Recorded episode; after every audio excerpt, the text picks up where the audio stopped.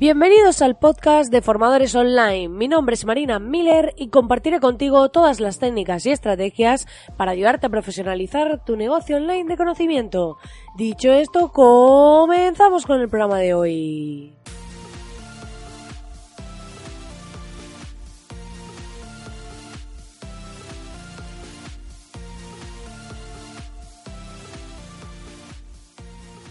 Muy buenos días, querido oyente, muy buenos días. Ya estamos aquí a jueves 28 de febrero. Justo hoy acaba este mes, este breve mes, en el que pues espero que hayáis aprovechado mucho, que hayáis hecho un montón de cosas y si no es el caso, pues es un buen momento para empezar a hacerlas, que empieza marzo, que dentro de nada estamos en primavera y ha llegado el momento de ponernos en acción.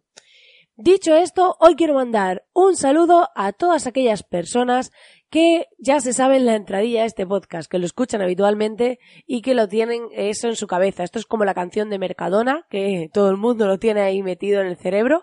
Pues es un poco así, pero en versión pues Marina Miller. Eh, así que un saludo a todas esas personas y más allá de esto, hoy quiero decir algo muy especial y es que mañana ¿vale? Que es 1 de marzo, hacemos el programa número 100. Estoy súper emocionada por este momento y voy a regalar algo a la audiencia. Así que si quieres entrar en participar en ese regalo, pues ya sabes que puedes hacerlo si te escuchas el podcast de mañana.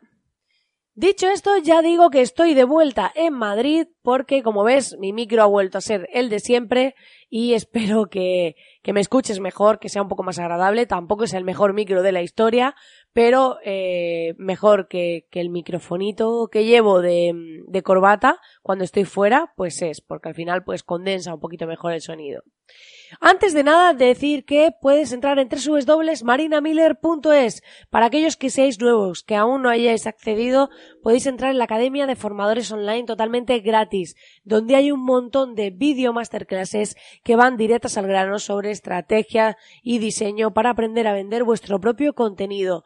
O sea, masterclasses que van al grano, breves, en las que vais a aprender cómo aumentar la tasa de apertura de vuestros emails, cómo estructurar páginas testadas de venta, redactar vuestros emails, trabajando las objeciones que podrían haceros y mucho más. Así que marinamiller.es. Dicho esto y después de dar 20.000 vueltas en esta intro comentando un montón de cosas, pero es que tenía muchas cosas acumuladas, Hoy vamos a hablar de ingresos y gastos, porque cuando hablamos del resultado de nuestro negocio, lo que tenemos que valorar principalmente cuáles son nuestros ingresos y nuestros gastos.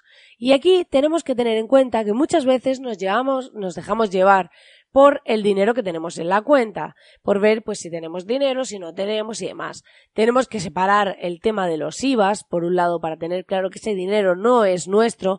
Hay mucha gente que recomienda en este sentido, eh, cuando facturamos, ya sabemos que existe un impuesto, vamos, esto es de primero de, de, de primero de, de, de, primer año, vamos. no, pero sabemos que, que tenemos el tema del IVA y entonces pues tenemos que separar el IVA y RPF en España, en otros países será otro impuesto y que ese dinero no es nuestro, simplemente lo recabamos para el Estado. Entonces mucha gente, al ver este dinero en la cuenta, se hace una falsa ilusión del dinero que tiene. Entonces es muy importante para esto tener un control de nuestros ingresos y gastos. ¿Cómo lo hago yo en este sentido? Por un lado, tengo el software de facturación factura directa porque es súper minimalista. Estuve probando varios, estuve viendo opciones, estuve viendo de todo. Y además se integra con herramientas como Zapier. ¿Y qué, qué pasa? Que nos permite automatizar cosas. Entonces a mí me resulta súper práctico, súper útil, porque los clientes que ya son clientes, simplemente le genero presupuestos del, del software de forma fácil, puedo convertir esos presupuestos en factura y demás. Entonces no estoy haciendo publicidad, no me pagan nada, pero es un poco porque sepáis por qué he elegido ese software, qué me aporta y demás. Entonces, para mí es muy cómodo, que es muy minimalista, me permite, pues eso, ya le he creado a un cliente una factura una vez, o le he creado un presupuesto, lo convierto factura y se lo envío directamente desde el software de gestión. Tengo una plantilla de correo automatizada, y lo que hago es que para cuando es una factura ya pone un mensaje por defecto y además lo puedo editar antes de mandarlo, por si quiero ponerle algo y demás.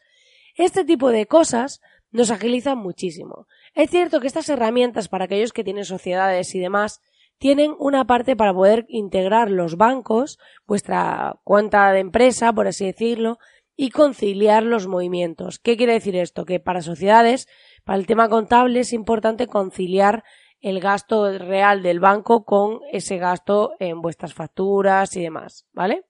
Pero em, eh, para mí es un poco tedioso, porque estar conciliando supone que los tickets de comida, lo demás, tenga que estar ahí metiéndolo en el programa cuando no lo necesito, ¿vale? Entonces, ¿qué hago yo en mi caso? Tener una herramienta paralela que estoy empezando a utilizar ahora, porque estuve probando FinTonic y también estuve probando otra, no recuerdo cómo se llamaba ahora, eh, estuve probando también otra y demás, pero me encontraba con la limitación de que no se podían escoger las categorías. A ver, para que nos ubiquemos, hay aplicaciones tipo FinTonic donde podemos instalar en nuestro teléfono, lo vinculamos a nuestro banco, van a salir los movimientos bancarios y lo podemos asociar a categorías, ¿vale? Esto es importante que lo tengamos claro. Y una vez que tenemos claro eso, ¿Qué pasa? Que, por ejemplo, FinTonic, ellos te dan las categorías, no puedes personalizarlas. Entonces estoy probando una nueva herramienta que es súper interesante, vale 3 dólares al mes, me parece, si pagas la cuota mensual, si pagas la anual se reduce, y se llama Money With, que me está sirviendo muchísimo para eh, categorizar los gastos según mis eh, preferencias. Por ejemplo, yo puedo decir estoy suscrita a Spotify, a esta plataforma de cursos, a Vimeo Premium, a todo esto. Y lo que hago es que mmm, voy eh, diciéndole que eso, por ejemplo, son categorías suscripciones. ¿Qué pasa? Que a final de mes yo voy a tener una visión de cuánto me estoy gastando en cuotas de suscripción. O, por ejemplo, con proveedores o con clientes cuando me ingresan dinero. Vale, ¿cuánto viene de clientes? ¿Cuánto es de servicio y cuánto es de infoproductos? Yo puedo ir categorizando esos movimientos y lo que voy a hacer es que si además eh, puede memorizar y demás, luego eh, puedo ponerme un presupuesto. Es decir, pues yo, por ejemplo, en suscripciones al mes no quiero gastar más de tanto y la plataforma me va a avisar cuando supere ese gasto, ¿vale? En esa categoría o subcategoría. ¿vale? Y luego también tiene una parte de gráficos donde podemos de crear distintos tipos de gráfico para ver cómo evoluciona nuestro saldo, para pues ver cómo evoluciona una categoría de gastos, una evolución de una categoría de ingresos y pues ver distintos gráficos de forma visual y crear nuestros dashboards, nuestros paneles donde vamos a poder ver qué está pasando en nuestra cuenta. Esto es importante, ¿por qué? Porque a veces podemos tener un flujo de efectivo que no se corresponda realmente, y aunque parezca que, o que de repente estamos vendiendo y no somos conscientes y de repente decimos, pues si no hay dinero en la cuenta. Vale, pues tenemos que tener este tema muy controlado. Cuando empiezas, eh, lo habitual es no tener en cuenta este tipo de cosas, es dejarlo pasar y bueno, ir guiándote por las facturas que haces y, y cuánto dinero hay en la cuenta. Pero es importante que tengamos en cuenta los gastos reales, que tengamos en cuenta lo que estamos haciendo, los ingresos reales que tenemos, conciliándolo con nuestro banco, porque así vamos a tener una visión mucho más exhaustiva de qué está pasando. Porque a lo mejor eh, hemos cerrado una venta importante, pero resulta que tenemos un colaborador o dos o tres eh, que, que suponen, o sea, un gasto importante y realmente el margen está siendo muy reducido. Entonces, cuando estamos en este mundillo online, a veces vemos moverse mucho dinero, pero no necesariamente estamos ganando dinero, porque las empresas no se rigen por lo que facturan, que esto es como muy atractivo para titulares de noticia, decir, esta empresa factura 3 millones de euros. Sí, pero ¿cuál es su margen? Porque a lo mejor se está gastando dos millones no, eh, mil en proveedores, en plantilla, en programas, en todo. O sea, tenemos que tener muy presente la diferencia y tenemos que tener muy presente qué está pasando en nuestro negocio. Porque, como te decía, lo más habitual es coger, guiarnos por eso y ya está. Es muy recomendable tener cuentas separadas. Eh, si podéis tener pues lo personal por un lado, lo de empresa, lo de ahorro incluso una para impuestos, ¿vale? Si, no lo tienes controlado para ir separando los impuestos en otra cuenta. Esto se hace mucho en sociedades. Y eh, más allá de eso, aquí la idea es que temáis conciencia. Que existen aplicaciones como Money With, que es como un poco más personalizada y es muy minimalista, que es lo que a mí me gusta siempre. o podéis iros a un tipo Fintonic para empezar, ir categorizando vuestros gastos, porque aquí al final se trata de que tengamos todo bajo control, de que realmente sepamos lo que estamos haciendo y que conozcamos el verdadero resultado de nuestro negocio. Pues nada, querido oyente, hasta aquí el programa de hoy. Espero que te haya gustado y espero que a partir de ahora tomes más conciencia sobre tus gastos e ingresos, porque es importante que sepamos qué está pasando, tanto si estás empezando como si ya llevas un tiempo. Es muy importante tener controlada esta parte para evitar confusiones, evitar malos entendidos y que tengamos claro cuál es el rendimiento verdadero de nuestro negocio.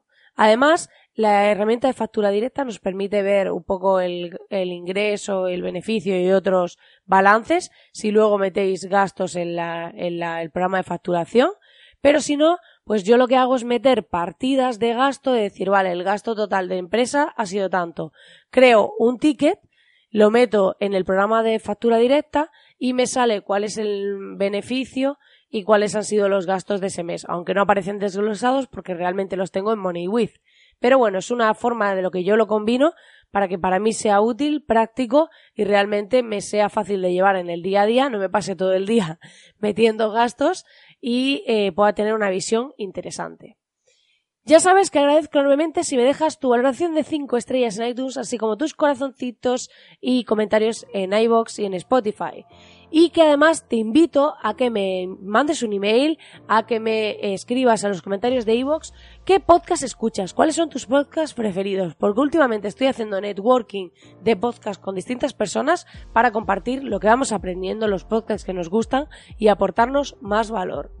Dicho esto, espero que te haya gustado el programa de hoy, te deseo un feliz jueves y nos vemos mañana viernes en el programa número 100 con sorpresas.